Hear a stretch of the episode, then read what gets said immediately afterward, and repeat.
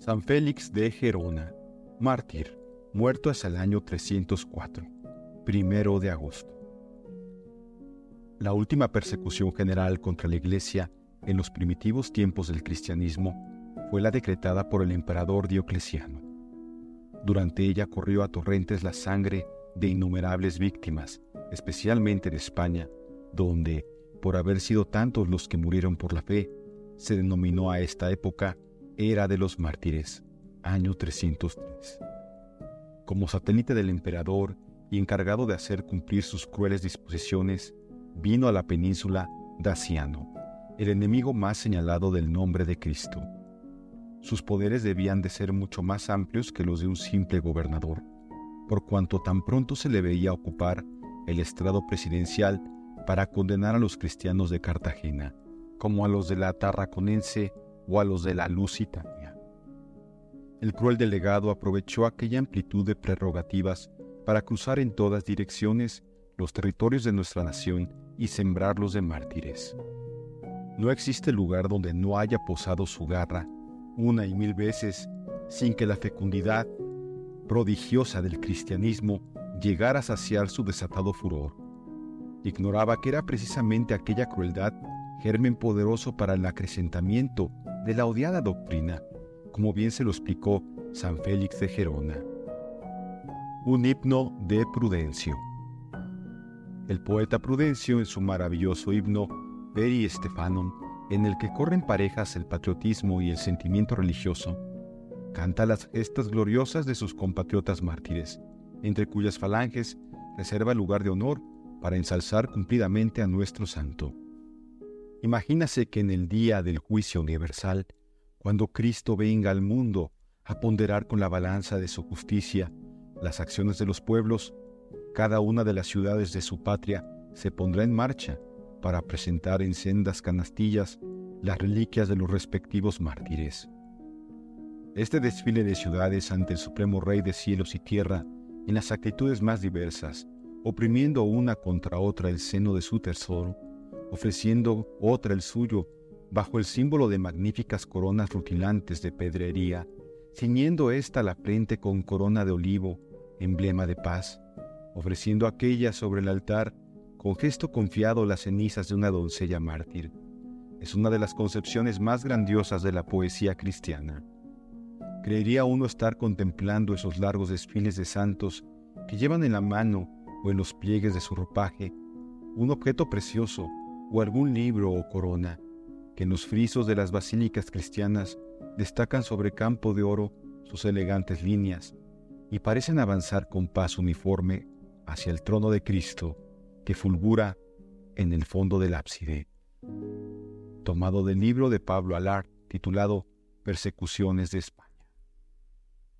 Entre las poblaciones que en la creación de Prudencio figuran en esta soberbia procesión, la ciudad depositaria de las reliquias de San Félix, desfila inmediatamente después de Tarragona, la cual ofrenda las coronas de Fructuoso, Augurio y Eulogio, martirizados muchos años antes en dicha ciudad, mientras estaba al frente del imperio el impío Valeriano. Veamos de qué medio se valió la divina providencia para conducir a nuestro santo a esta ciudad, en que luego habría de sufrir el martirio. En disfraz de mercader, apóstol sin ser sacerdote. Nació Félix en Sicilium o Silita, ciudad del África proconsular o cartaginesa, célebre por el martirio de doce de sus hijos, condenados y muertos por la fe en Cartago en tiempos del emperador Severo. Las riquezas de su nobilísima familia le permitieron en hora muy temprana atravesar la Numidia y la Mauritania citifense y pasar a Julia Cesarea hoy Churchill, en el departamento de Argel, en compañía de su amigo y compatricio San Cucufat, para dedicarse al estudio de las artes liberales. El tráfico comercial intenso del puerto de Cesarea con los de la Tarraconense puso en conocimiento de Félix la horrible persecución que en ésta sufría el cristianismo y las huellas de sangre que marcaban el paso de Daciano, teniente imperial de Diocleciano. Y como bullía en su corazón la ardiente sangre siciliana que tantas veces fue derramada por la fe en la plaza de Cartago, sintióse émulo de aquellos héroes de su patria, y determinó acudir al foco mismo de la persecución para alentar a sus hermanos. Arrojó, pues, lejos de sí los libros que hasta entonces le ocuparan. ¿De qué me sirve? pensaba. ¿La ciencia de los hombres? Busquemos la ciencia que estudia al autor mismo de la vida. Cucufate compartía los mismos sentimientos que su amigo Félix. Así pues, disfrazados ambos de mercaderes, embarcaron con rumbo a Barcelona, en donde apenas llegados, a fines del año 303, entregáronse ávidamente a las prácticas cristianas con todo el fervor de sus corazones. Traficantes de nuevo cuño, la caridad constituía su comercio. No vendían, que regalaban, juzgándose harto remunerados con ganar almas para Jesucristo, a cuya gloria, repartido que hubieron sus bienes, consagraron por entero sus personas, decididos a vivir enteramente para Él. Según las actas de Santa Eulalia de Barcelona, Félix hubo de confesar la fe al propio tiempo que esta noble virgen. No le olvidó Eulalia, cuyo cuerpo dejaron los verdugos pendiente del patíbulo durante tres días para que fuese devorado por las aves de rapiña. Porque al acudir los cristianos para darle piadosa sepultura, hallaronlo cubierto con albo manto de nieve que milagrosamente cayera del cielo para protegerlo. Y como Félix, que también estaba allí, felicitase a la heroica Virgen por haber sido la primera en conquistar la palma del martirio. Eulalia, dice el cronista, entreabrió nuevamente los labios, dibujando una leve sonrisa. Dejó Félix a Cucufate en Barcelona, a la que poco después había de honrar éste con la efusión de su sangre, y siguió él hacia el norte hasta llegar a Ampurias. Llegado a aquella ciudad, entregóse por entero al estudio de las divinas letras y al ejercicio de la caridad. Era, dicen las actas, casto, sobrio, manso, pacífico y sincero, amado del pueblo por sus incesantes limosnas y hospitalario para con todos cuantos a él acudían. Así, los ejemplos que daba confirmaban sus exhortaciones a la compasión para con los menesterosos y a la benevolencia con todos. No conocemos documento alguno en que conste haber recibido Félix las órdenes sagradas, mas no por eso dejó de practicar las virtudes correspondientes al estado de vida que ellas suponen, ya que fue su más grande preocupación derramar en las almas de sus hermanos los tesoros espirituales de los que estaba henchido su ferviente y generoso corazón. ¿Por qué amar la vida de este modo tan fugaz y estéril? decía. Busquemos más bien la que el Señor promete a cuantos le sirven en verdad. Pensad, hermanos, que los tormentos con que el impío Daciano, hijo de Satanás, nos amenaza, durarán poco y se desvanecerán como el humo.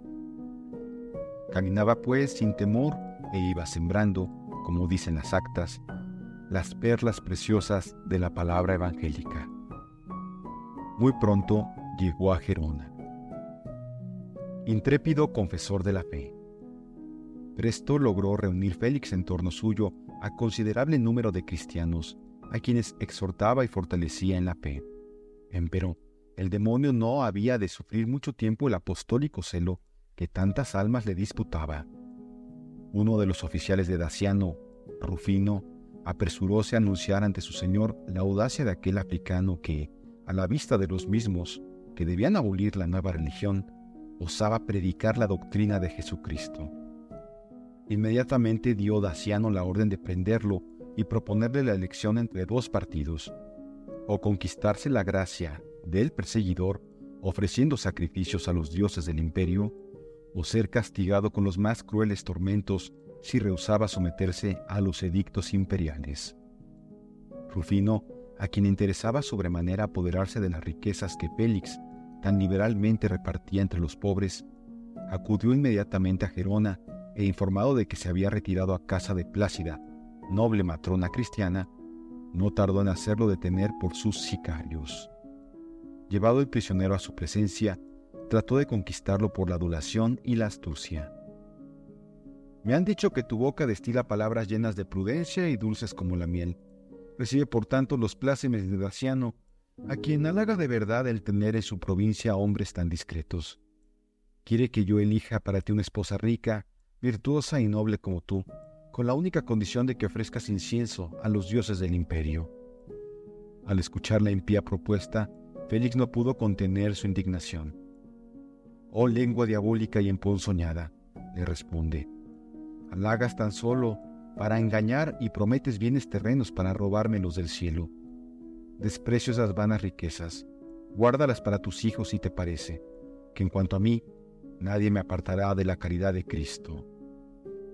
Así pues tu elección es irrevocable, cristiano maldito, exclamó Rufino con rabia.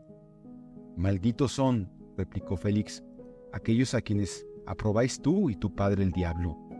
Sedúcelos a ellos con tus falaces promesas y arrástralos contigo a tu vergonzosa idolatría, que muy presto arderéis juntos eternamente. Irritado Rufino mandó apalear brutalmente al intrépido confesor de la fe, que de tal modo se atrevía a resistírsele y que luego se le encerrase en lóbrega cárcel. Félix, lleno de alegría, exclamó, Gracias te doy, Señor, por la suerte que me espera. En ti confío, porque tú probaste mi fortaleza y en las tinieblas me visitaste. No dándose por vencido en su empeño, acudió Rufino a la astucia.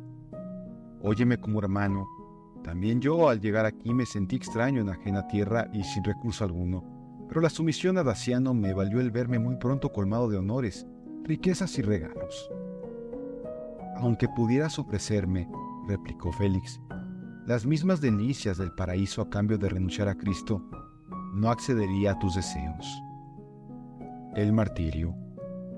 Ya fuera de sí, ordenó el tirano que atasen a Félix por los pies y que fuera así sujeto a los costados de un par de indómitos mulos.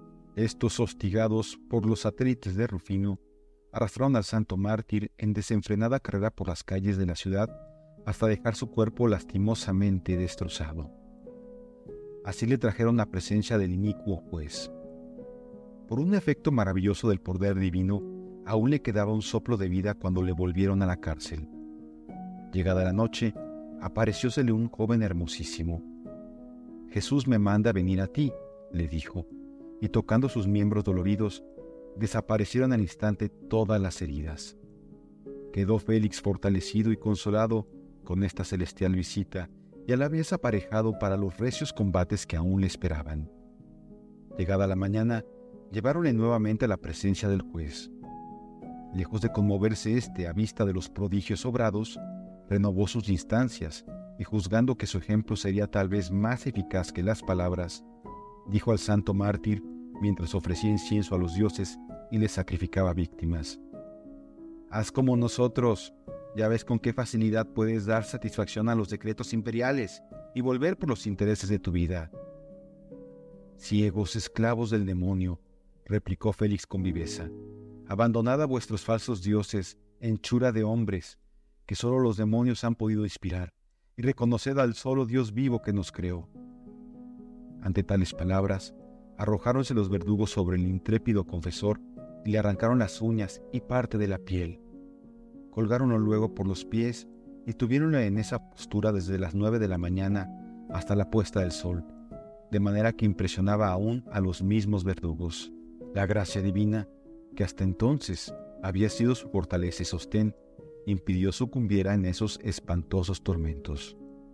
Llegada la noche lo encerraron nuevamente en la prisión, mas renovándose el prodigio de la noche anterior, vióse el esforzado mártir envuelto en resplandeciente luz, mientras los ángeles formaban corro en torno a él, y con cánticos de alegría le alentaban a resistir nuevos combates hasta la victoria final. Tantos y tan repetidos milagros provocaron la admiración de los carceleros que fueron a referir a Rufino las maravillas de que habían sido testigos. Este relato no logró, sin embargo, conmover el corazón empedernido del tirano, el cual solo buscó nuevos modos de saciar su venganza. Así pues, mandó que desde Gerona fuese llevado Félix a Wischold, y que allí, con las manos atadas a la espalda y cargado de pesadas cadenas, lo arrojaran al agua en alta mar. No por eso el miedo halló cabida en el alma del santo mártir. Señor, decía, tu diestra me sostendrá. En efecto, apenas lanzado al agua por un prodigio no menos extraordinario que los anteriores, rompiéronse sus férreas ligadoras cual si fueran hojas de papel. apareciósele al mismo tiempo un coro de ángeles que le ayudaron a caminar sobre las ondas hasta dejarlo salvo en la orilla. No es fácil expresar, dicen las actas, el espanto y la admiración de los marineros ante semejante espectáculo.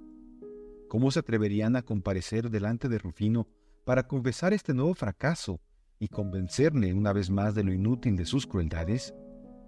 Menester fue, no obstante, decir toda la verdad del suceso que a ellos les parecía sobrenatural. La ira del tirano ya no conoció límites. En un acceso de rabia diabólica, ordenó que se apoderasen una vez más del esforzado mártir y le desgarrasen las carnes con garfios de hierro hasta dejarle al descubierto los huesos, y que luego lo trajesen a su presencia. Cual si ignorase las circunstancias maravillosas en los anteriores suplicios, díjole cuando lo tuvo ante sí, no comprendo por qué te empeñas en perseverar en tu locura. Ya ves que no has de reportar de semejante obstinación, sino dolorosísimos suplicios, y en último término la muerte. Considera tu propio interés, vuelve a los caminos de cordura que en tan mala hora has abandonado, y entrarás de nuevo en la gracia del emperador. Ya ves cuán compasivos se muestran aún contigo nuestros dioses. Ofréceles, pues, sacrificios. No haré yo tal, respondió Félix con viveza. Mejor es que sigas tú en ello, ya que también te va en el servicio y adoración de los demonios. Rufino no supo ya qué contestar y hubo de confesarse vencido. Incapaz de soportar siquiera su presencia, ordenó a los guardias que alejasen al santo mártir y lo arrastrasen por abruptos caminos. Así lo hicieron aquellos hasta que, deshecho el cuerpo, sucumbió Félix a tantas crueldades, mientras su alma subía triunfante a recibir la palma de la victoria. Una piadosa cristiana recogió los sagrados despojos del mártir y los encerró en el sepulcro que él mismo había preparado para sí en Gerona. Ocurría esto el día primero de agosto del año 304. Reliquias, culto y milagros. Las preciosas reliquias del glorioso atleta de Cristo se guardaron siempre en Gerona, según lo atestigua antiquísima tradición, a la vez que múltiples testimonios tales como el de San Gregorio Turunense y un diploma del Papa Formoso, año 893, que menciona la ciudad de Gerona en la que el bienaventurado Félix, mártir de Cristo, descansa corporalmente. Su devoción ha sido siempre singularísima entre los españoles, tanto que a fines del siglo VI, habiendo abrazado la fe católica, el religioso príncipe Recaredo ofreció su corona real al sepulcro del santo, ilustrado por el Señor con repetidísimos milagros. Muchas son las iglesias parroquiales de Cataluña que le tienen por patrono, sobre todo en el obispado de Gerona, donde hay muy importantes iglesias dedicadas a su nombre. De su sepulcro se sacaron una porción de reliquias para distribuirlas entre diversos santuarios levantados en honra de San Félix. Entre estos, los erigidos en Torralba, pueblo tarraconense, en la abadía de Cuchá, antigua diócesis de Elna, hoy Perpiñán, en Arbona y en Portugal. La extraordinaria celebridad del santo se debe indudablemente tanto al recuerdo de su heroico martirio como al esplendor de sus milagros. He aquí dos que refiere San Gregorio de Tours. Un ladrón robó muchas cosas de valor pertenecientes a la iglesia construida en Arbona bajo la advocación del ilustre mártir. En el camino juntósele un hombre desconocido, Pronto trabaron tan íntima amistad que no tuvo el ladrón recelo en confiarle el secreto del robo y de los objetos sustraídos. Ofrecióse el viajero a poner a buen recaudo las alhajas robadas. Más tarde las venderían para repartirse el importe. El expoliador convinó en ello gustoso y siguió a su guía sin advertir que volvía a tomar el camino de la basílica. En llegando a ella, díjole al acompañante, Ve aquí mi casa de la que te he hablado, entra y deja las alhajas. Y solo así el ladrón, y vuelto en sí, maravilloso al ver que se encontraba con su botín en el lugar mismo de donde lo sustrajera poco antes. Creció su estupor con la súbita desaparición de su compañero, por donde comprendió que el propio santo había sido el autor de aquel prodigio. Tuvo miedo y, para acallar su conciencia, confesó en público su crimen contando en loa del santo mártir el prodigio de que acababa de ser objeto.